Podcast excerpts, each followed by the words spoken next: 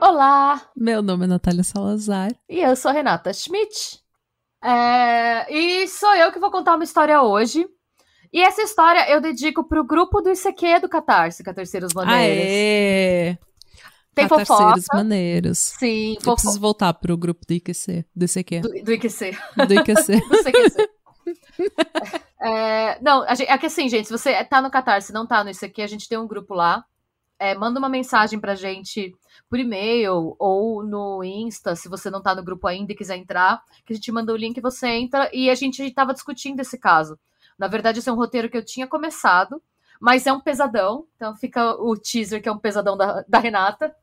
Hum. E eu parei, porque foi, tava numa época meio difícil, o caso começou a me fazer mal, assim, pesquisar Nossa. sobre.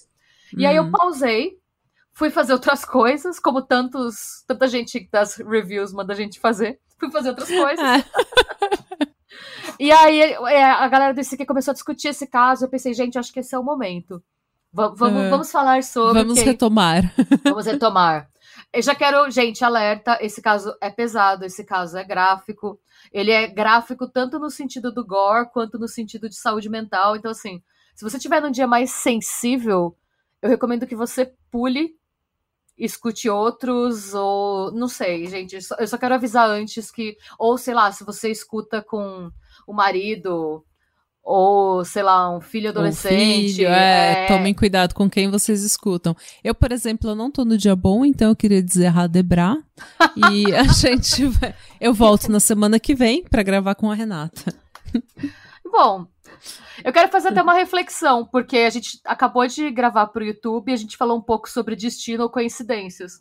Como às vezes uma coisa totalmente aleatória pode ajudar, por exemplo, a solucionar um crime. Hum. E dessa vez eu vou falar de uma coincidência quando, quando tudo dá errado, uma coincidência negativa.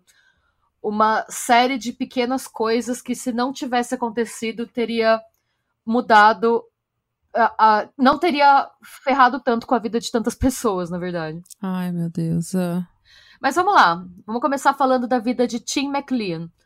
O Tim, ele nasceu. é, O nome inteiro dele é Timothy McLean. Ele nasceu em 3 de outubro de 85 em Eli, que é uma cidade que fica próxima de Winnipeg, no Canadá. Hum. O Tim é aquela pessoa que todo mundo descreve como. Sabe o cara que tá sempre de boa e tá sempre sorrindo? Ele é o cara de boa. Assim, ele é o cara de boa, ele é o cara espírito livre, Uhum. ele é o cara que ele é tudo que eu não sou.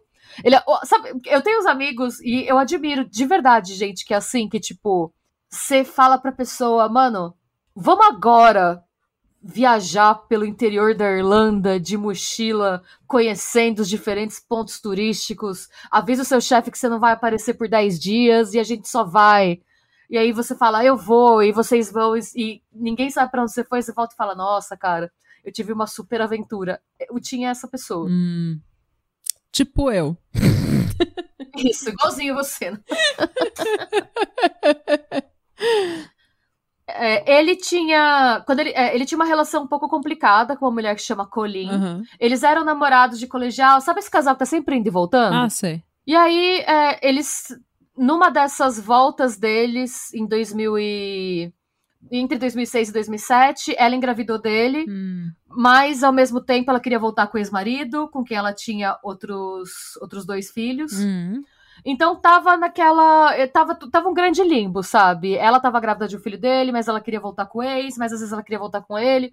Então tava. Tirando esse relacionamento, ele tava com 21 para 22 anos, ele não, não tinha muita perspectiva do que ele ia fazer da vida dele ainda. Ele tava formado, fazendo um bico aqui e um ali. E pra ele, tava tudo bem. Quando perguntavam se ele sabia o que ele ia fazer com a vida dele, ele falava que o dia ele ia descobrir e tava tudo bem também.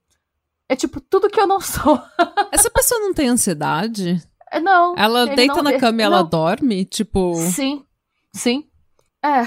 E aí a gente também vai pra. É uma dessas pequenas coincidências, assim. Essa é a parte do É. episódio que já me deixou mais desconfortável. Nem ouvi o resto, mas eu. Imagina você deitar na cama e só dormir. Ou, tipo, achar que tudo vai dar certo. E Sim. não se preocupar. Ele era essa pessoa. E aí, em 2007, né, ele tinha acabado de completar 22 anos, uma amiga de infância dele virou pra ele e falou assim: Ô, o que, que você vai fazer nas férias? E ele falou: Ah, eu acho que nada. Eu tô, tô a Colinha, eu acho que ela que a gente terminou, porque ela quer voltar com o ex-marido. e eu tô saindo de um trampo agora, então eu não sei. O que, que você quer fazer? Ela, meu, eu não sei quanto tempo a gente vai ficar fora, mas faz uma mala pra uma semana e me encontra na rodoviária amanhã, que eu consegui um trampo, eu preciso levar alguém e eu recomendei você. Ele fala, ok, Qual que é o trampo? Onde é que eu vou ficar? Onde é que eu vou no banheiro? o que, que eu preciso levar? Qual é a temperatura do local? A gente vai. Eu preciso levar minha roupa de cama? É um hotel? É um Airbnb? O que, que a gente vai fazer? Que ônibus que a gente vai chegar? Quantas horas de viagem? Eu preciso fazer cocô antes de sair de casa? Eu quero saber. Tem banheiro nesse ônibus? Uma vez eu fui pra Praia Grande, não tinha banheiro no ônibus. Eu fiquei no eu fiquei no trânsito até chegar na Praia Grande porque era final de ano. Eu fiquei no trânsito cinco horas com vontade de ir no banheiro. mano. Eu preciso saber dessas coisas. Eu não posso ser espontânea com o meu intestino.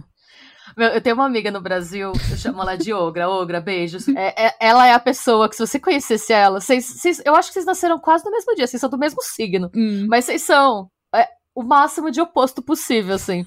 Uma vez ela passou num projeto do governo pra ir trabalhar numa ecovila. Era um projeto que você ia de cidade em cidade ensinando as pessoas a construírem hortas na- nas casas delas. Nossa, total E ela- humanas. Não, e ela foi, assim, ela ficou. é, Ela foi- você não recebia dinheiro pelo trampo. O que você recebia era hospedagem e passagem pra ir nos lugares. Hum. E o que, que eles faziam? Todo mundo era vegano porque eles viviam do que eles plantavam. E ninguém tinha dinheiro. Ela saiu só com 500 reais. Ela falou que ela deixou 500 reais numa conta pra ter passagem pra voltar. Porque é, acabava esse projeto, eu acho que era em Goiás. E ela tinha que voltar de Goiás pra São Paulo de busão. E aí o que, que ela fazia? Lá, como ninguém tinha dinheiro e eles viviam tipo de comer planta, eles também faziam escambo. Então, o que, que ela fazia? Ela dava, tipo, uma um blusão de frio e pegava um chinelo. Ela dava uma camiseta e pegava uns shorts. Sei que acabou o projeto e ela, ela usou todo o dinheiro dela pra comprar comida, porque ela não conseguia viver só de, tipo, alface, tomate e banana. É claro, gente. Ela gastou todo o dinheiro, então ela não tinha dinheiro pra voltar. E ela voltou de carona. Ela foi pegando carona. Ela pegou carona com um casal de 50 e poucos anos que morava em Ribeirão Preto. Ela ficou morando um tempo com eles em Ribeirão Preto. Ela conheceu eles pedindo carona na estrada. E quando ela chegou em São Paulo, ela conseguiu. A mãe dela mandou dinheiro da passagem de ônibus de Ribeirão pra São Paulo, se não me engano. E ela chegou, tipo, só com um chinelo, uma bermuda e três camisetas. Tava frio em São Paulo. A gente teve que dar quem, tipo, calçava o mesmo número que ela e tal. Porque ela deu todas as roupas dela pra quem precisava mais. Ela chegou com a roupa do corpo. Ela precisava mais. Sim. Ela claramente precisava de mais. Se ela tivesse nascido no Canadá e conhecido o Tim, iam estar os dois juntos nessa empreitada, porque era pra trabalhar num carnival. Era pra ajudar no carnival. Você precisa trabalhar nas barraquinhas. Pra você, tipo, o que, que eles faziam? O dono do carnival era o dono dos equipamentos. Hum. Tá revoltada ainda. Não, eu tô ansiosa agora. Desencadeou uma série de reações físicas no meu corpo. Quando ela me. Ela, eu lembro que ela. A gente se encontrou no bar esse dia, quando ela voltou pra dar oi, perguntar como foi, e aí ela foi contando. E foi me dando ansiedade, que eu arranquei todas as pelinhas do em volta do dedo, sabe? Dela contando. Tipo, por que, você não tem tênis? Ah, não, porque eu dei meu tênis, porque eles precisavam mais que eu, porque eu fui Não, embora. você iam continuar. claramente precisava mais porque você tá de chinelo. E aí ela falou, eu falei, mas Ogra, é, tá 11 graus. Ela, não, mas lá em Goiás tava 36, eu não precisava de tênis em Goiás. Eu, mas você ia voltar pra... Mas não adianta, tudo bem. mas, é, eu, mas eu admiro isso nas pessoas, porque se Ah, eu eu tivesse esse também. nível de desapego, eu n- não sei se nesse extremo, mas se eu fosse mais assim do que mais do que eu, eu acho que eu seria mais feliz, de verdade. Ah, não. eu- qualquer coisa que não fosse eu seria mais feliz. tipo, ser eu não é a melhor, o, me- a- o melhor passeio. Mas, tipo, sério, eu fico pensando, e se essa pessoa, é, essa pessoa comendo alface e banana, ela vai ficar anêmica, vai cair desmaiada na rua, vai ser estuprada e morta, e ninguém nunca vai reconhecer o corpo dela porque ela não é nem dali? Eu nem, na época, nem nisso eu pensei, eu só pensei, não, passando frio. É, e, tipo, daí ela não tá nem usando as roupas dela, não vou, a mãe dela vai procurar ela o Brasil inteiro, vai falar, não, essa não é minha filha, ela nunca ia usar uma, sei lá, uma camiseta dessa. Eu tô procurando a camisa de unicórnio que ela tinha, que ela saiu de casa com a camiseta de unicórnio dela. E, nossa... se, se ela fosse pensar dessas coisas, é, ela não tinha ido, entendeu? Se você pensa nisso, não vai. É. Então. Mas, mas então, voltando ao Tim, o Tim era essa pessoa. Tá. E ele ficou no Carnival, era um esquema assim. O dono tinha um cara que era o dono das máquinas, lá dos brinquedos, das atrações, e você, é, ele alugava a atração para você. Então você era responsável pela sua barraquinha, você montava Uhum. sua barraca, ficava lá e quando o que você ganhava no dia, uma parte ficava para você, e uma parte você dava pro dono da barraca. Hum. Era esse o trampo. Ele ficou numa barraquinha, a amiga dele ficou em outra, e ele adorou o trampo. Porque era o que ele gostava de fazer. Ele ficava o dia inteiro conhecendo gente diferente, sendo simpático. Ah, e aí, vocês querem jogar isso aqui? É, você- é, é tanto, e de onde vocês são? Eu sou de não sei aonde. E era, ele amava esse trampo e todo mundo gostava dele. Hum. Falam que realmente ele é descrito como a pessoa que conseguia fazer qualquer pessoa dar risada. Hum. E que a pessoa que ia pra uma festa. é, se você fala, vamos pra uma festa, tipo, lá na puta que pariu, a gente não conhece ninguém, mas acho que vai ser legal. Ele, vamos, e ele fazia amizade com os caras. Falava, ah, bacana, os caras são da hora. Mesmo que os caras não fossem da hora. Meu pai, meu pai era assim.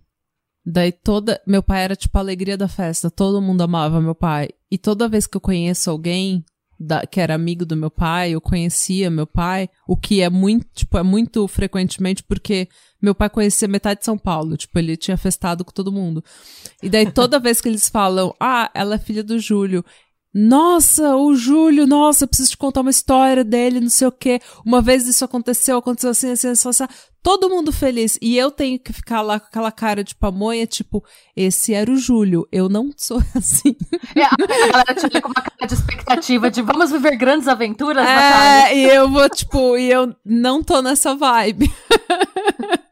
Eu só quero ficar de boas. Eu me ajude. preciso que você baixe o seu nível de empolgação pra menos um. pra você me encontrar. E bom, ele foi fazendo sucesso e ele ficou feliz de estar fazendo uma grana, porque ele queria guardar, porque mesmo ele nunca sabendo que fim ia dar com a colinha, ele queria ajudar a criar o bebê. Hum. Nem que fosse com dinheiro. Então ele tava fazendo o pé de meia, né? E era uma chance de- na cabeça dele. Ele falava que era o melhor trampo do mundo, porque ele tinha oportunidade de conhecer o país dele Hum. e ser pago pra isso, porque, meu, Carnival fica três, quatro dias, uma semana no máximo numa cidade e muda, né? Uhum. Nisso ele foi conhecendo o Canadá e ele se apaixonou pela Colômbia Britânica. Hum. E ele falou que ele decidiu que ele queria morar lá. Ele gostou do clima, gostou da galera, achou que é, esse lugar tinha a vibe dele.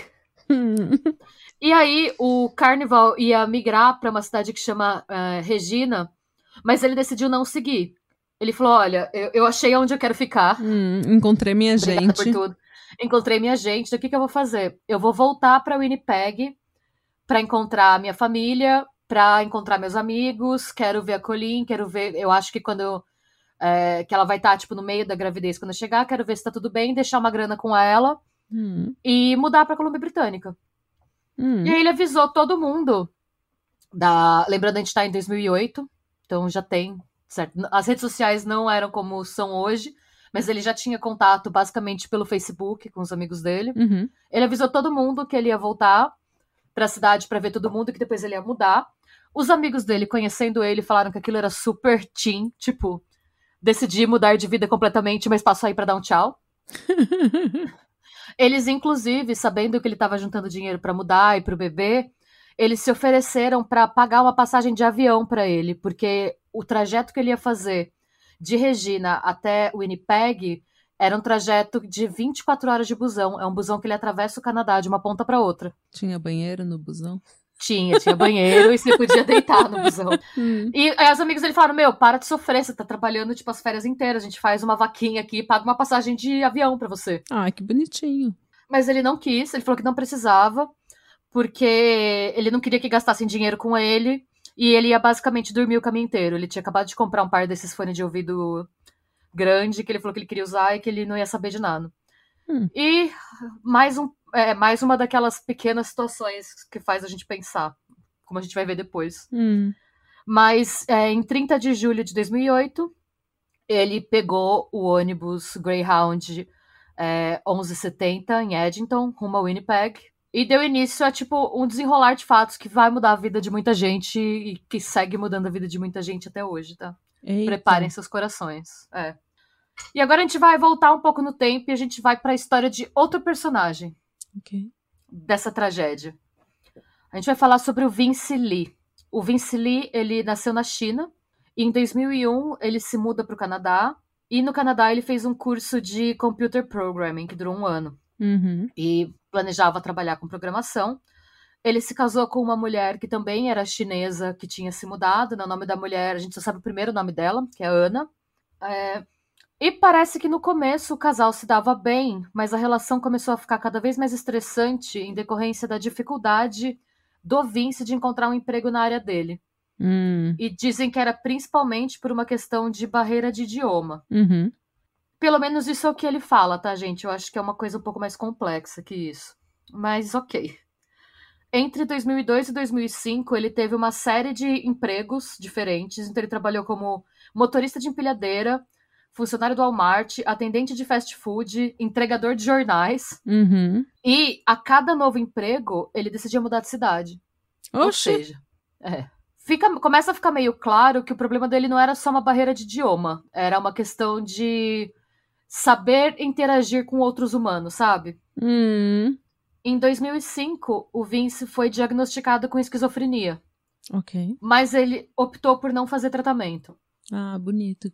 Um belo dia, em 2006, a Ana conta que ela voltou do trabalho, porque como ele nunca tinha emprego fixo, eles estavam sempre mudando, Hum. ela normalmente conseguia empregos de meio período como garçonete para complementar a renda da, da família. Uhum.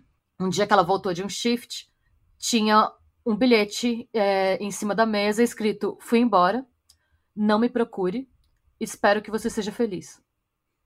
E foi isso. Do nada. Do nada. Absolutamente do nada. Ela fala que ela não esperava, que ela sabia que ele estava estressado por conta do emprego, mas que eles não brigavam, que ele era tranquilo, que ele não parecia estar particularmente infeliz com nada. Os colegas de trabalho dele também falam que ele parecia uma pessoa um pouco desconectada, porém tranquila. Hum. E que em nenhum momento ele demonstrou surtos de raiva, de infelicidade ou de frustração, nem comportamento agressivo com ninguém. Hum. O que todo mundo que trabalhou com ele fala é que ele era uma pessoa desconectada. Parecia que ele estava numa frequência diferente da nossa, sabe? Uhum. Nisso, ele. E, e quando ele foi embora, ele levou todas as coisas dele, tá? Ele saiu sem rumo definido, vendendo as coisas dele. Inclusive, tem um menino que conta que encontrou com ele numa rodoviária. Porque ele era um cara, gente, pra dar um, pra vocês um, um, um retrato do Vince. Ele tinha 1,90m, ele era bem forte, principalmente por conta dos trampos que ele fez, que tinha uma pegada mais física. Uhum. Ele usava a cabeça raspada e ele tinha um óculos de sol. É, daquele bem estilo Fast and Furious do começo dos anos 2000. Sim. Então, ele era uma pessoa que ele, gente, ele tinha cara de vilão, assim, ele chamava atenção por conta do porte, do, do jeito que ele se vestia, do fato dele ser tipo, mano, ele tinha cara de vilão de filme, basicamente. Hum.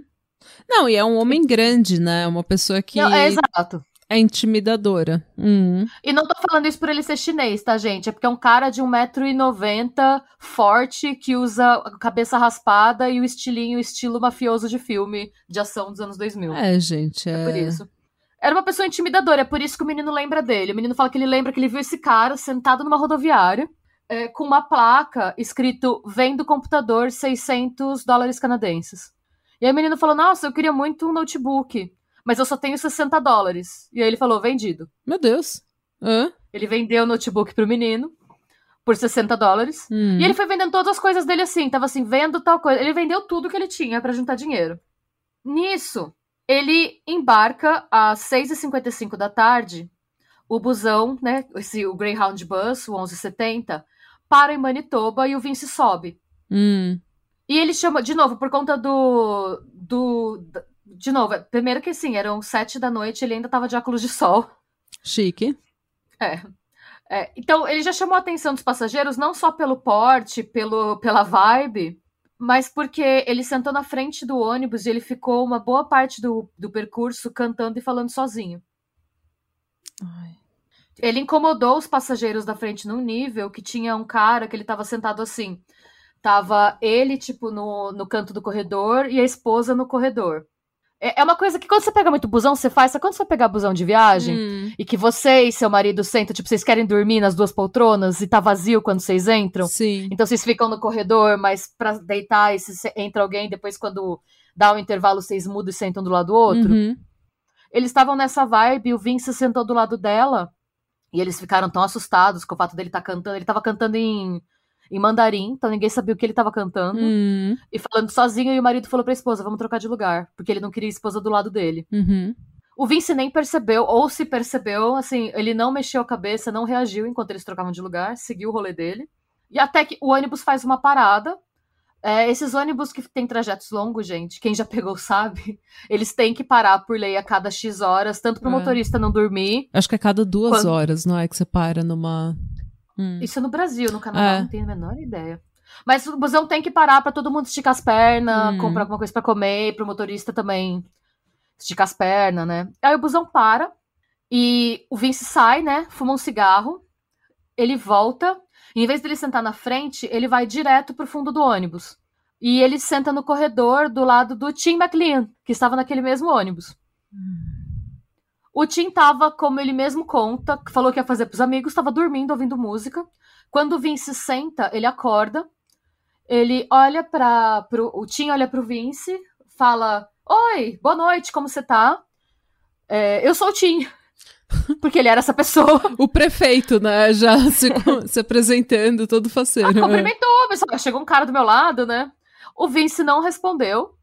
O Tim, como nada o abala, ele pensa: Ok. põe o fone de novo e dorme. E aí tá, chega a noite, né? Anoitece lá finalmente. A TV do busão tem aquelas televisõezinhas pro povo assistir. Hum, Tá passando o Retorno de Zorro. chique.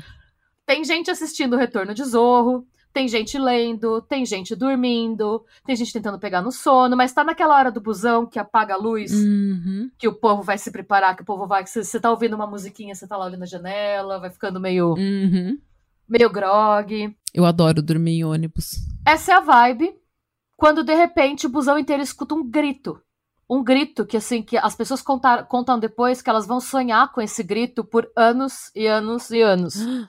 O Vince tirou uma faca de pesca da mochila e esfaqueou o, o Tim McLean no peito, do nada, enquanto o Tim dormia. E o grito dele foi de quando ele sentiu a primeira facada.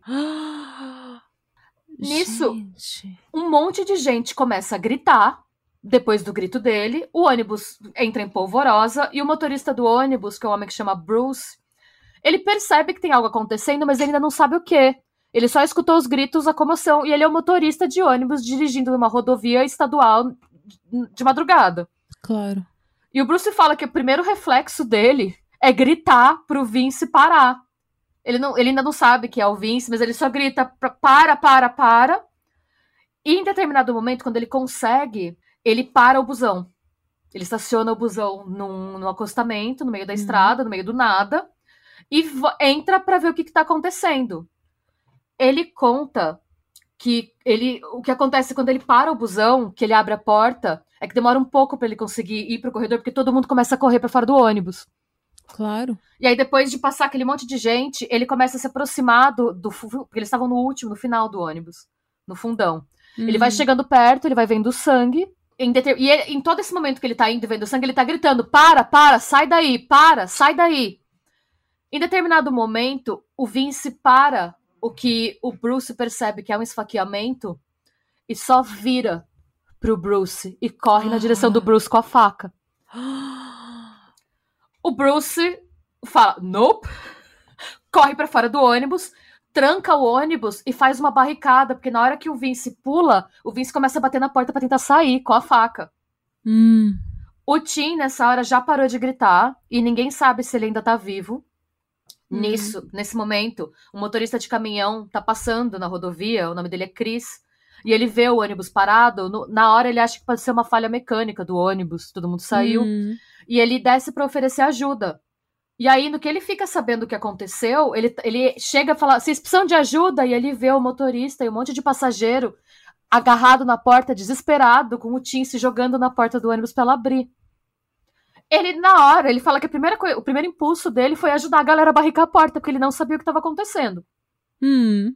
E aí eles falam que o Vince alterna o comportamento, ele para, quando ele vê que o Chris chega, ele vê mais gente, a porta fica mais estável, ele para de tentar barricar a porta do ônibus, e ele começa a alternar entre ir pro fundo do ônibus, esfaquear o Tim, voltar para a porta do ônibus e tentar sair. E ele fica fazendo isso. E a galera enlouquecida, a galera gritando pra ele parar. As pessoas estão transtornadas para fora do busão, as pessoas começam a chorar, fica uma coisa assim absurda. E nisso, alguém já chamou a polícia, mas eles estão no meio do nada no Canadá e demora algumas horas para a polícia conseguir chegar onde eles estão. Pra... Horas. Horas. Aí estaciona um segundo Greyhound Bus, daquela mesma linha. E desce, o motorista para, ele vê que tem um caminhão e um ônibus parados, o motorista chama Bernie. Ele para, pergunta, entende o que tá acontecendo, e ele fala: Não, eu vou entrar. E ele entra no ônibus. Ele entra no. É.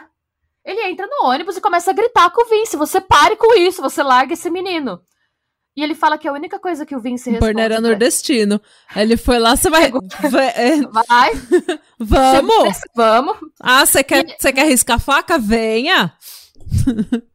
Tome e, tento. E, e, o que ele fala que chama a atenção dele é que o Vince, ele alterna entre se jogar na porta, mas quando ele volta, ele tá extremamente calmo.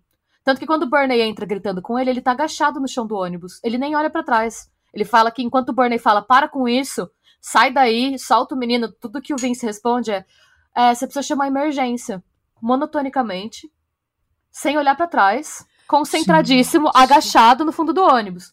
E quando o Bernie vai chegando mais perto, e mais perto, e mais perto, e ele vê o Vince agachado, só falando, sempre que ele fala, o Vince responde, não, chama a emergência, chama emergência, chama emergência. E quando ele chega perto o suficiente, ele vê que o Vince, na verdade, está agachado, concentrado, porque ele está decapitando o Tim. Nesse momento, o Bernie percebeu que é impossível que o Tim esteja vivo. E aí o Bernie sai correndo do ônibus e fala: Não, não tem como salvar o menino, ele tá morto. Corta a energia do busão. Porque aí vai. Você tá no meio do Canadá. Você tá. Uhum. Por mais que seja o meio do ano, ainda é frio. Deixa ele sem aquecimento, deixa ele sem nada. Ele vai, em algum momento ele vai ter que parar isso que ele tá fazendo. Eles uhum. cortam a energia do ônibus, continuam com o ônibus é, fechado, totalmente fechado e barricado. E esperando, gente. Eles ficam horas esperando. E nessas horas que eles ficam esperando, o Vince vai mutilando cada vez mais o corpo do Tim. Tem um determinado momento em que o Vince aparece em uma janela com a cabeça na mão dele, chacoalhando a cabeça para as pessoas verem da janela. Ah, gente, isso é uma história de terror. Sim, e você imagina as pessoas que estão vendo isso lá. Tipo, ele sai, então o que, que ele faz? Ele passa, chacoalha a cabeça para as pessoas, as pessoas começam a gritar, ele se agacha, aí ele levanta de novo, ele começa a chacoalhar a cabeça e os olhos já não estão mais na cabeça. Hum. E ele fica fazendo isso repetidas vezes e a polícia não chega. E aí tem uma hora que ele começa a ficar inquieto. Ele começa a tentar sair, ele começa a testar a janela, a galera começa a ficar, cada janela que ele vai, as pessoas começam a tentar tampar com que elas têm, com mochila, com blusa, para ele não conseguir sair. Tem uma Sim, hora porque que se ele... ele achar aquela trava de emergência, que a, a janela cai. Sim. Hum. Tem uma hora, inclusive, que ele levanta e mostra para todo mundo um pedaço do corpo do Tim que ninguém mais sabe o que é. E hum. ele come na frente das pessoas. Tem uma outra hora que ele olha para todo mundo e grita: Eu nunca mais vou sair desse ônibus! É eventualmente, é, e fica esse. O processo todo durou mais de quatro horas entre acontecer tudo e chegar a polícia. E fica esse ritual, gente, por horas, ele agachando, mutilando o corpo, aparecendo, dando um salve com um pedaço do corpo, comendo umas partes, aparecendo e fazendo isso até que a, a, as forças especiais do Canadá chegam e começam a negociar para ele se render. É, ele não se rende, eventualmente ele tenta fugir, acho que ele chega no nível de, desespero que ele só se joga pela janela de trás do ônibus e a polícia mete um taser nele. E aí ele é capturado. Hum. E assim, prepara que o barato vai ser louco, tá? Oh, gente. Ma hã? É. Como assim vai ser louco? Pois é. Olha, pra vocês terem uma ideia, eu, a gente não vai mandar isso pra ninguém, mas uma vez, se você olhar no Reddit, tem fotos da cena do crime. E foi uma coisa que eu caí sem querer, porque eu tava procurando para outro caso uma foto para postar, e eu caí nessa do Reddit. Eu recomendo que você. A Natália tá até com o celular para dar uma olhada. Mas, olha, é, não, se você olhar, é coisa que vai te tirar o sono, tá? Porque mostra o corpo, mostra o estado que tava. É dantesco, Ai, assim.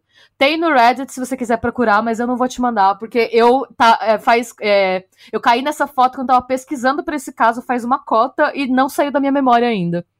É, eu não vou. É, não é, vou ver, não. É, é hardcore, é pesado.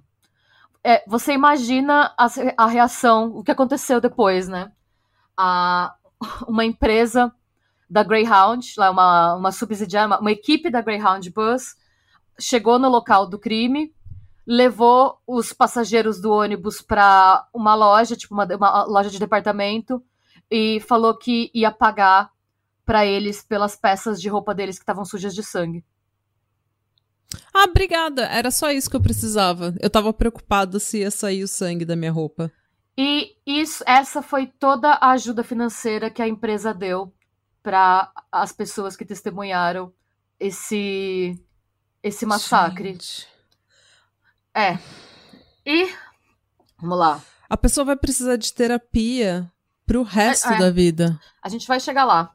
Em 2009, isso tudo lembra de que eu sei julho de 2008, mas em 2009 o Vincent foi julgado e ele foi considerado criminalmente não responsável pelo assassinato. Como assim? É, vamos lá. Ele falou que ele dentro do ônibus ele escutou a voz de Deus e a voz de Deus, eu vou, gente vou citar entre aspas, é, vai ser em primeira pessoa porque é o depoimento dele. A voz me disse que eu era a terceira história da Bíblia, que eu era como a segunda vinda de Jesus e que eu deveria salvar as pessoas de um ataque alienígena do espaço. E aí ele fala que ele viu o Tim McLean e que ele achou que ele era um ET demônio que ia matar a humanidade e que ele precisava eliminar aquele ET. E que quando ele mostrou a cabeça para as pessoas era para acalmar as pessoas porque o ET tinha sido morto. E ele também falou que estava realmente arrependido pelo que tinha feito. Mas calma que vai piorando. Só para passar um background da legislação canadense, gente, é desde 2009 a Suprema Corte do Canadá decidiu que as pessoas consideradas não criminalmente responsáveis por seus crimes devem receber uma dispensa absoluta, sem restrições ou condições, se não representarem uma ameaça significativa para o público. É, o Vincent foi considerado, então, criminalmente não responsável. Ele passou sete anos em tratamento em uma ala de segurança de um hospital psiquiátrico. Gente, não preciso nem falar as vidas que foram destruídas. destruídas. Ah. Sim, a mãe do Tim fala que a vida dela acabou quando ela ficou sabendo, a gente vai falar um pouco mais dela depois. O Chris, o motorista do caminhão, hum. ele falou que depois do que aconteceu, ele começou a ter ataques de fúria, de PTSD, né, de transtorno pós-traumático, e que ele ficou viciado em álcool porque ele não conseguia dormir. Porque sempre que ele fechava os olhos, nos primeiros meses depois do ataque, ele escutava os gritos e ele via das pessoas, né? Porque ele não chegou a ouvir o Tim gritando, mas ele ouvia os gritos das pessoas, ele lembrava da cena do ônibus. Gente do céu. Tem uma mulher que ela não quis se identificar, que ela estava grávida dentro do ônibus, e que, quando ela estava no ônibus, né, e que alguns meses depois ela deu à luz e ela perdeu a guarda do filho, porque ela começou a ter pavor de ficar em ambientes com outras pessoas e ela não conseguia usar nenhum transporte público. Então ela não conseguia levar o filho no médico, ela não o filho dela ficou 18 meses com, é, sob tutela do Estado antes dela conseguir fazer o tratamento que ela precisava para voltar a ter contato com a criança. E ela só recebeu o tratamento porque ela perdeu a guarda do filho, senão ela não teria recebido nada, se ela não, se não fosse a guarda. É. Gente. Os passageiros tentaram um processo em grupo contra a Greyhound, porque as empresas de ônibus, quando são ônibus, quando são viagens longas, assim, eles seriam obrigados a fazer uma revista de segurança nas bolsas das pessoas. Isso não foi feito no caso do Vincent. Hum. Mas o que aconteceu é que o processo não deu em nada, ele tá estagnado. A família do Tim McLean abriu um processo contra a empresa também, porque, gente, o filho deles foi assassinado gratuitamente dentro de um ônibus da empresa, pelo amor de Deus, né? Claro. É o mínimo. Eles descrevem, eles falam que o processo tá no limbo, que não andou, Desde 2015 eles não têm novidade nenhuma, eles não sabem o que vai ser, o que não vai ser. E em 2016, o Vince Lee muda de nome para William Baker e ele foi autorizado a morar em seu próprio apartamento em Winnipeg, em Manitoba, né? Mas ele ainda estava sujeito a monitoramento para garantir que ele tomasse a medicação. E aí, em 2016 ainda, os médicos dele disseram para o Conselho de Revisão do Código Criminal de Manitoba que o Vince entendeu que ele precisava tomar a medicação e que ele continuaria tomando os remédios se ele fosse libertado. E aí, em fevereiro de 2017, ele recebeu alta absoluta e vive de forma totalmente independente e livre em um apartamento em Manitoba. O Conselho de Revisão do Código Criminal da província decidiu que o Vince não é mais obrigado nem a comparecer às revisões anuais do caso dele, nem a cumprir nenhuma condição de condicional. Gente. Sim.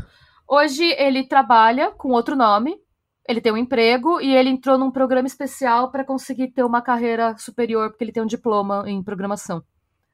Segundo, eu vou dar agora uma frase que o Chris Somerville, executivo-chefe da Esquizofrenia Society do Canadá, disse. Ele tem sido um cidadão modelo, ele vive todos os dias com remorso pelo que fez e sabe disso, e sabe que foi atroz e nunca se perdoará.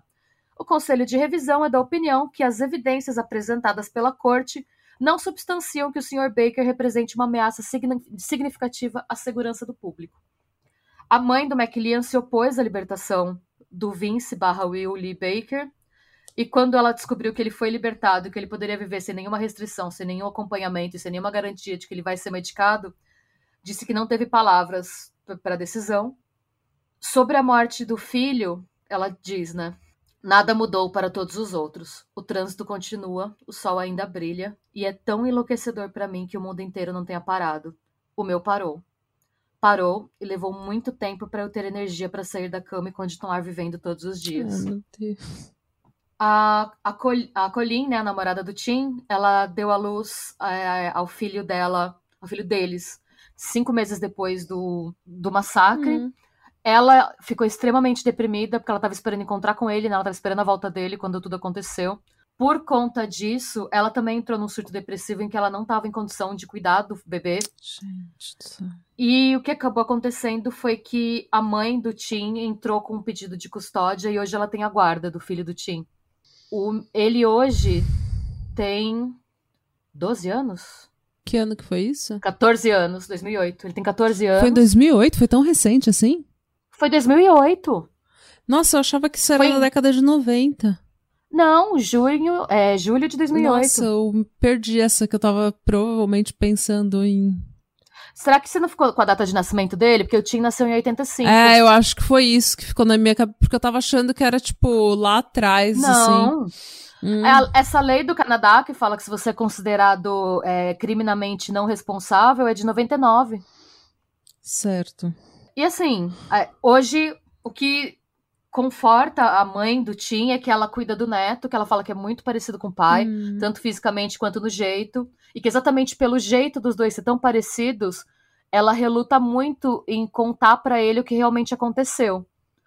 Hoje eu acho que ele provavelmente já sabe. Na hum. época eu li um artigo, uma entrevista com ela, que foi no aniversário de 10 anos desse incidente. Hum. Foi em 2018. E ela conta que até 2018 ele não sabia direito o que tinha acontecido. Ele só sabia que o, o pai dele tinha sido morto por um homem muito, muito doente é, em, quando ele estava voltando para a cidade para ver o filho nascer. Hoje eu imagino que com 14 anos de acesso à internet ele deve saber o que aconteceu, infelizmente. Uhum.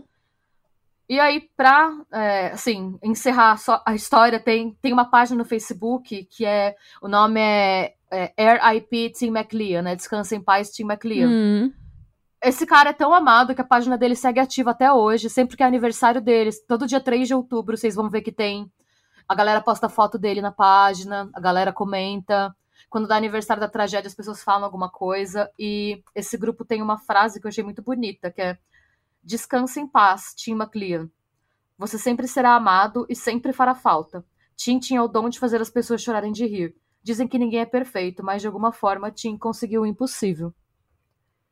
Hoje, esse caso ele é usado como bandeira para vários legisladores para mudarem a lei do Canadá em relação a o que significa ser criminalmente não responsável. Na minha opinião, é, a partir do momento em que você está a uma semana ruim, tipo, uma semana que você esquece de tomar seu remédio, você tá a uma semana ruim de cometer um massacre seguido de canibalismo, eu acho que você merece receber ajuda, mas que você tem que ser supervisionado. É, é a minha opinião pessoal, gente. Eu acho que assim, eu, eu, eu, quero deixar claro que em nenhum momento eu acho que o Vince barra Will não deveria receber ajuda. Eu entendo que ele tinha uma doença, mas eu acho que, ao mesmo tempo, é muito irresponsável você colocar uma pessoa dessa na rua, Sim. sem monitoramento, falando que ele sabe que ele tem que tomar o remédio. Porque assim, gente, na boa, qualquer pessoa tá disposta a ter dias bons e dias ruins. É, você, sei lá, tipo, eu tenho asma. Tem semana que eu vou, sei lá, que eu não tô muito bem e que eu vou esquecer de tomar meu remédio. Hum. E vou esquecer, e vai acontecer, mano. Às vezes, mesmo às vezes você tá mal e você não lembra. Sim. E eu não lembrando, a diferença é que se eu esquecer de tomar meu remédio, eu vou fazer mal para mim mesma.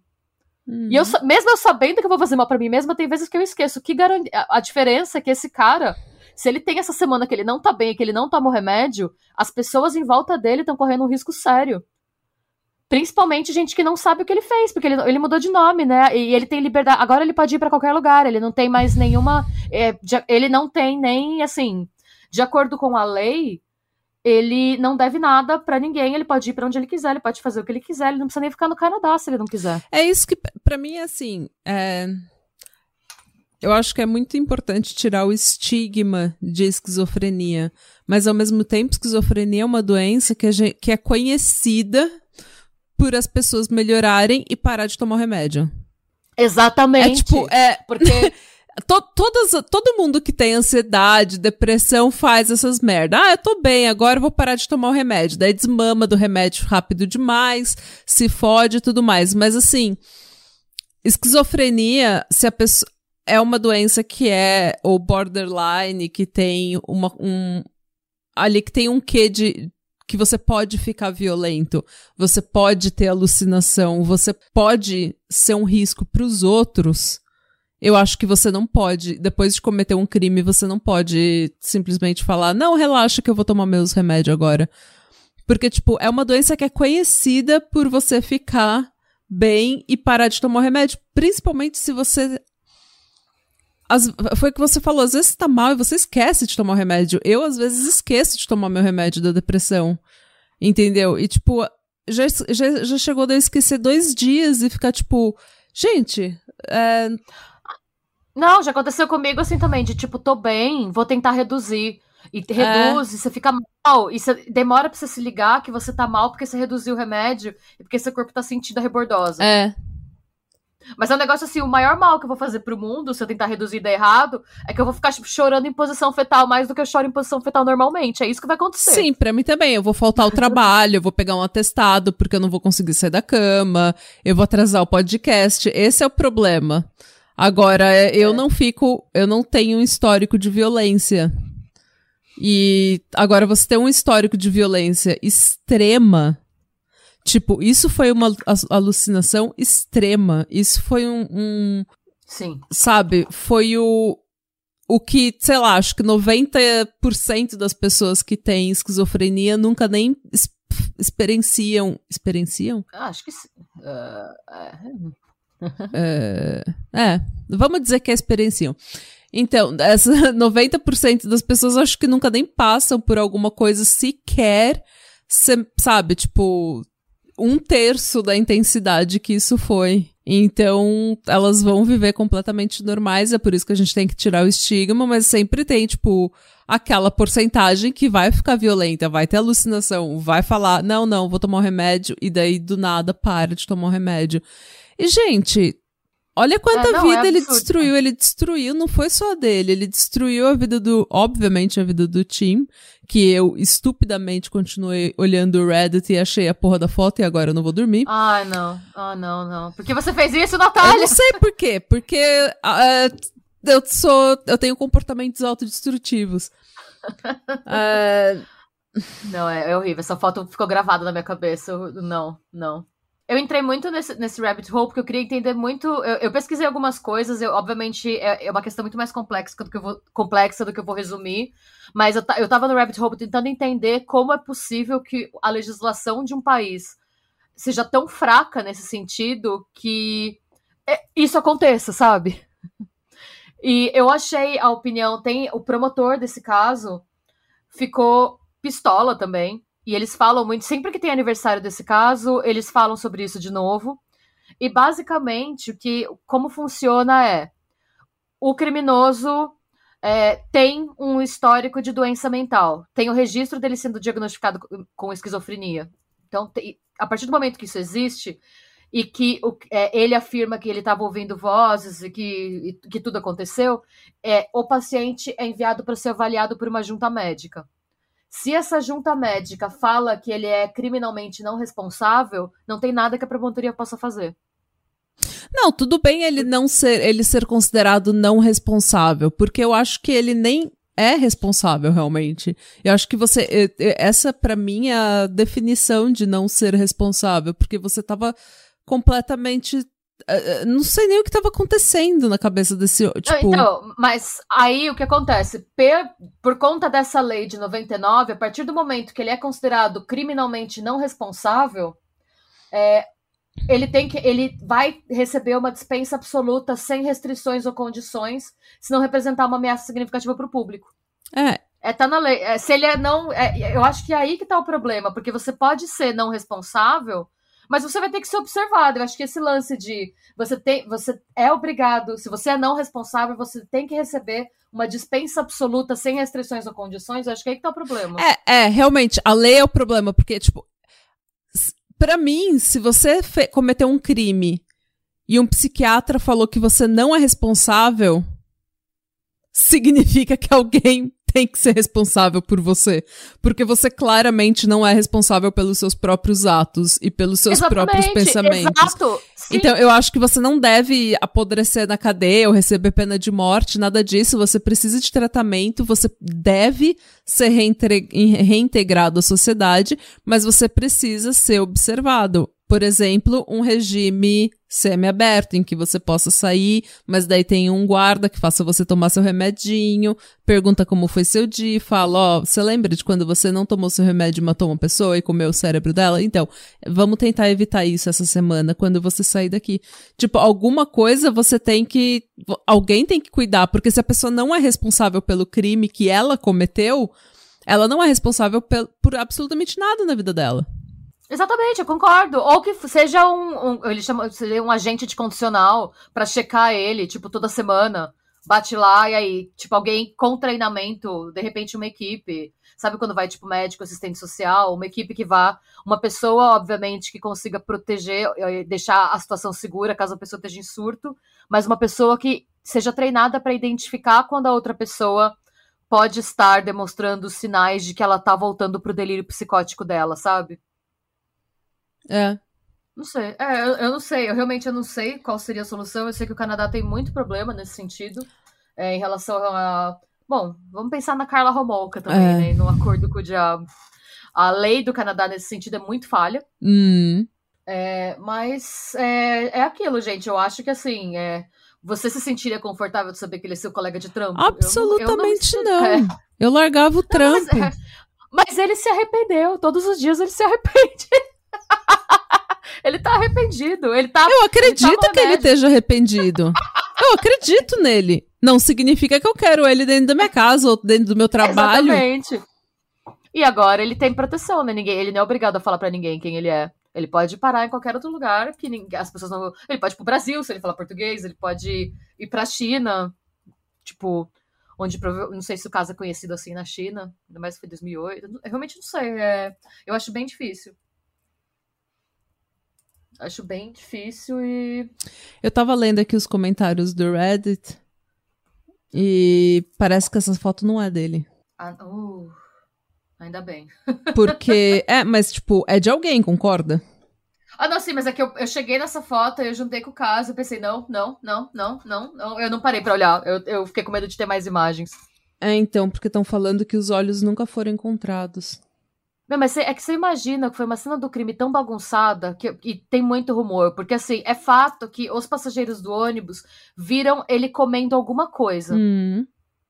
Mas não dá para saber direito que coisa foi essa, até porque também a, é, a polícia demorou muito tempo para pegá-lo. Tem é, matéria que fala que os olhos e as orelhas estavam nos bolsos dele. Hum. E que foram tiradas dos bolsos dele quando ele foi preso. Tem lugar que fala que os olhos foram comidos. Tem muito detalhe que a gente não sabe. E até porque, a partir do momento que ele foi considerado criminalmente não responsável, essas evidências não podem mais ser usadas contra ele, então elas não foram usadas. Então, muito desse caso ficou no disse que disse, sabe? Uhum. Até porque hoje ele tem outro nome, ele tem direito de viver a vida dele normalmente. Muito provavelmente deve ser bem difícil você acessar o registro do caso dele. Ah. Porque ele ganhou direito. Se você for procurar a ficha dele com o nome dele, lá com o Willie Baker, ele vai ter uma ficha limpa. Que bom que ele tem direitos, né? Porque de viver uma vida feliz e uma vida é, sem com toda a privacidade do mundo, porque o time não teve esse, essa mesma sorte, né? Então que bom que Sim. pelo menos ele tá tendo uma vida legal. Ah, ele se arrepende. fico- Porra, é o mínimo que ele podia ter feito, né? É, se arrepender. E eu penso que o Canadá teve todo esse cuidado com ele e que não teve com quem estava lá vendo tudo que ele fez, porque as vítimas não tiveram nenhum tipo de apoio nem do governo, nem da Greyhound e nem nenhum tipo de suporte psicológico. Pois é, e é isso que eu não tô entendendo. Tipo, você acolhe a saúde mental de uma pessoa que cometeu um crime, mas as outras pessoas que presenciaram e que estão traumatizadas pro resto da vida, ah, não, vocês podem procurar terapia por vocês mesmos, vocês que paguem, nem- porque vai demorar anos, vocês vão perder milhões em terapia e tá tudo bem. Boa sorte. O único, o único ressarcimento financeiro que eles tiveram foi o das roupas e pertences que, que fossem manchados de sangue. Eles receberam reembolso. Nossa. Só isso. Obrigada. Era tudo que eu precisava. Agora eu já posso ser feliz de novo. Fingindo É, que eu é não vi uma- uma cabeça decapitada no meio da, da rodovia. Ah, é toda uma. É uma incoerência, né? A situação toda é extremamente incoerente, Ah. assim, não faz sentido. Se todo mundo tivesse sido, acho que igualmente acolhido, esse caso seria menos revoltante, sabe? Se as Uhum. vítimas da situação tivessem recebido apoio psicológico, porque a, a situação faria sentido do ponto de vista de como o governo tem que agir, o governo e a empresa tem que agir, né? Uhum. É, estamos visando, tipo, eu acho que seria uma coisa se a postura fosse, ok, isso aconteceu e foi horrível, vamos, tem, vamos fazer o nosso melhor para acolher todo mundo que passou por isso e fazer o melhor que a gente conseguir para que todo mundo que passou por isso não saia tão machucado dessa situação. Mas não, é assim, ah, isso aconteceu, ele não é criminalmente responsável, então beleza, fica uns anos internado, um tempinho a gente vai ver se você toma seu remedinho, agora que eu vi por um ano que você toma seu remedinho, vai viver sua vida. Boa sorte. Você não é mais problema É. meu e entra aqui nesse programa do governo para conseguir trabalhar na sua área, já que você tem uma formação superior. E foda-se as vítimas. Vocês que viram tudo isso, o problema é de vocês. Chupem essa manga, engulam esse esse esse trauma Esse e cara chupem essa manga e engula o caroço, né? Gente, Aí é eu tô. Eu, eu lembro desse caso porque eu ouvi em algum desses podcasts uma vez. Mas eu não lembrava dos detalhes. Eu acho que eu nem prestei muita atenção. Eu acho que foi um podcast curto que tava, sabe, não tinha muito detalhe. Agora, gente. Ah, eu não dei minhas fontes, eu vou ler agora, desculpa, gente. O canal do YouTube do Dr. Todd Grande, é um psiquiatra, o nome do, do vídeo é Tim McLean Murder, Mental Health and Personality. Um canal que chama Crime Vault, o nome do vídeo é Will Baker, Vincent Lee, The Canadian Cannibal from the Greyhound Bus. É, o site da BBC, o site da CBC, na verdade, dois sites diferentes da CBC, um site da Vi- uma matéria da Vice, desculpa. Na verdade, três matérias da Vice, que se você vai no vice.com é, barra EN, barra topic, barra Will Baker, vai ter um monte de matéria dele. Grandes, Hum. assim. E o Murder Mystery and Makeup da Bailey Sarian. E o. Eu falei do Minds of Madness, o podcast Minds of Madness também. Hum, um é ótimo isso, podcast, por sinal. Sim. É. Agora, eu tô assim. O que, que eu vou fazer agora? Nada mais importa. Não, ainda é cedo, é sexta-feira, vai fazer alguma coisa. Vai assistir. Vai assistir Love After Lookup. Pra você comentar com a gente. Ah, eu tô tendo. Eu tô dando um- uma pausa no Discovery Nos Plus. É, porque tava me fazendo mal. Jura? Tava. É muito drama, sabe? Tipo. Muito drama fútil. E daí eu tava ficando. eu tava ficando meio zoada. Tava ficando Tá meio. vendo? Por isso que é bom ver a dos cadeieiros, porque os dramas deles são de verdade. Se eles fizerem merda, que parece que vem o parole officer e eles voltam pra cadeia. os dramas são reais. Tipo aquela chamada da Judge Judy. Os casos são reais. A sentença é real. Meu Deus. Uh, the ruling is final. Judge Judy. Eu nunca assisti Judge Judy. Você nunca assistiu Judge Judy? Não. Menina, é maravilhoso Judge Judy. Eu, agora eu vou falar um pouco de Judge Judy porque eu tô tentando descomprimir um pouco a minha a minha tristeza. Eu fiquei apática depois que você terminou o seu caso, então eu preciso falar um pouco de alguma Você outra imagina coisa. pesquisar essa caralha aí, é difícil. Caralho, eu não ia conseguir. Não, Mas então- você vai ver depoimento de vítima. Mas enfim, vai, vai. Conta da Judge Judy. Foca. A Judge Judy, ela é tão engraçada porque ela pega aqueles. Sabe aquele povo banana que vai, tipo, fazer. Tem uma disputa de. Sei lá, dois vizinhos por causa de um cachorro. Por causa de um cachorro. Sabe? Daí. Eles vão lá com uns casos mó ridículos. e Ela pega. O que, que você acha que você devia ter feito nessa situação? Ah, eu acho que ele, ele me deve uma recompensa porque eu tive um gasto, não sei o que. É, mas é assim mesmo. Na vida a gente tem gasto. tipo, ela dá muito corte na, na- nas pessoas, ela dá muita patada nas pessoas e ela é muito boa. Ela é tipo aquele não nonsense, sabe? Aquela Ai, pessoa queria assim que. ser assim, queria alguém assim. na- Queria que ela, que ela, sei lá, estivesse na minha vida, na minha Eu cabeça. amo a Judge Judy. E tem uma história, porque assim, o, o programa dela, é, ela trabalhou muito tempo como juíza na vara familiar e tudo mais, e ela tava pra é, se aposentar já ou sair, e foi quando surgiu, de alguma forma surgiu a ideia do programa. E você não pode ser juíza em todos os estados, né? Você Tá. tem que prestar Tem que ser no a, seu. tem que ser no seu estado, você não tem jurisdição em todos. Então, ela, na verdade, o que ela tá fazendo na televisão não tem valor é, jurídico, porque ela não pode enforçar a lei em todos os estados. Ela tá na Califórnia, ela não pode enforçar a lei lá. Só que é, o que eles fazem é um tribunal como seria um tribunal se as pessoas fossem procurar é, fossem realmente processar a outra num tribunal de verdade. Tá. Então eles montam todo um tribunal e ela, como é juíza, ela diz o que um juiz, o que a lei prevê e o que um juiz iria falar se eles estivessem no caso de verdade. Tá. E daí, depois de você ganhar ou perder o caso lá, você pode é, processar a pessoa é, de verdade se você achar que suas chances são boas. Uhum. Então, mas na real é tipo, não dá em nada, entendeu? Porque você não pode enforçar a lei. Então, só que o programa dela, porque ela é uma pessoa tipo de 1,60m, super, sabe, porreta, assim, ela é uma mulher forte e que ela. Tipo, pessoal, uma, da, uma das frases mais conhecidas dela é quando ela faz uma pergunta, daí alguém banana começa assim, ah, daí ela fala, ah, não é resposta.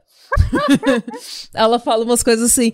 E daí, é, o show dela, por muito tempo, eu acho que agora já não é mais, mas por muito tempo, foi o único show na televisão durante o dia que cada temporada tinha mais audiência do que a anterior. Ju- Jura?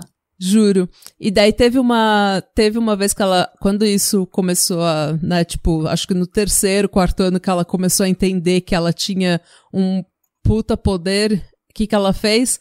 Hum. Ela foi re- renegociar o contrato, né? Então ela foi almoçar com o produtor, sei lá, diretor, whatever, e foi renegociar o contrato dela.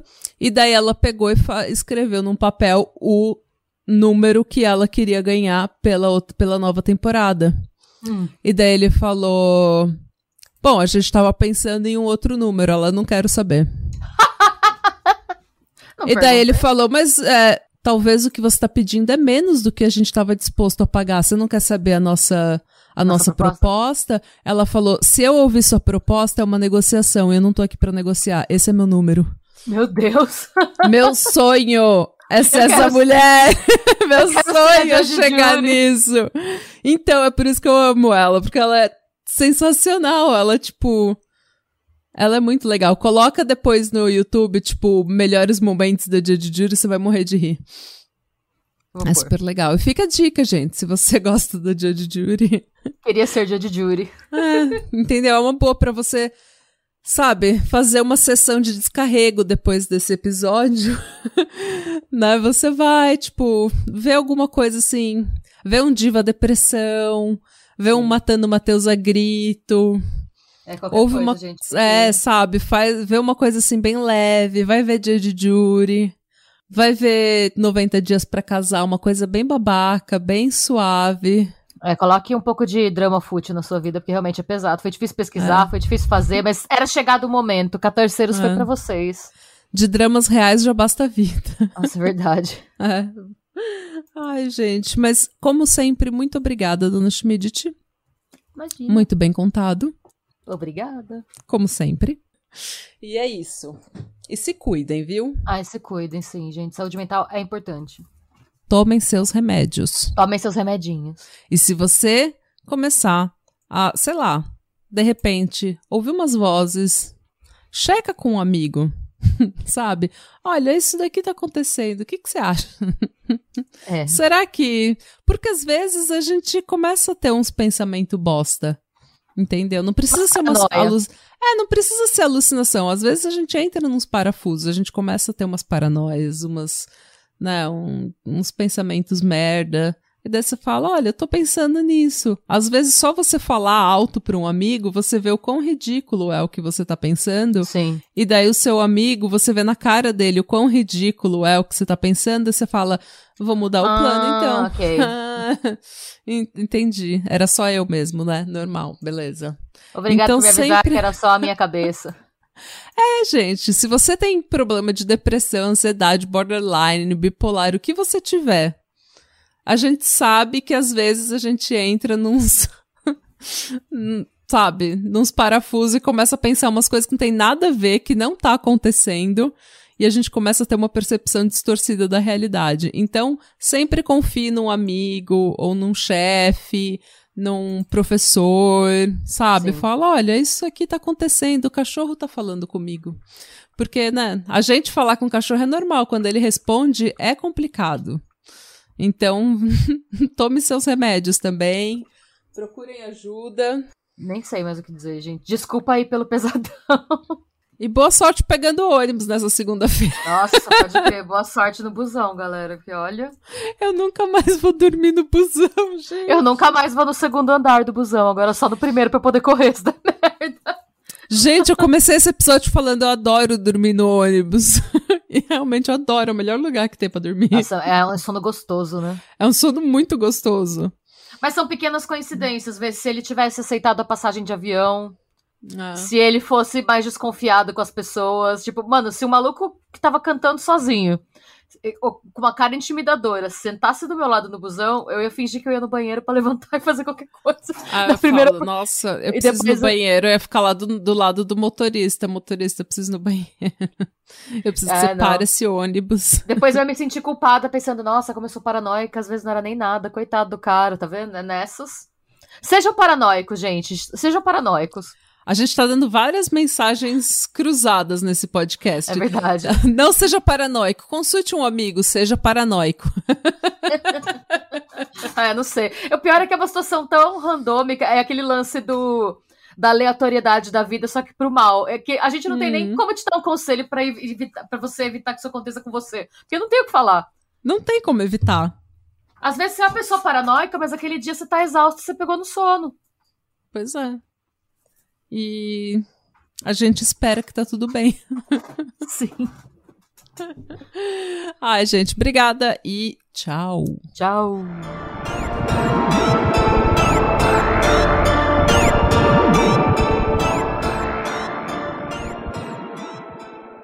Pra conhecer, tipo, o país dele, por dentro, porque eles rodavam de cidade. de- Ai, desculpa, engasguei. Nossa. Parece que eu engoli um mosquito. Sabe que eu engoli um mosquito? Acho que é melhor eu não saber se eu engoli um mosquito. Gente, até chorei. Eu acho que ele só entrou. That's what she said. Nossa. Mano, eu engasguei assim loucamente. Mas voltando.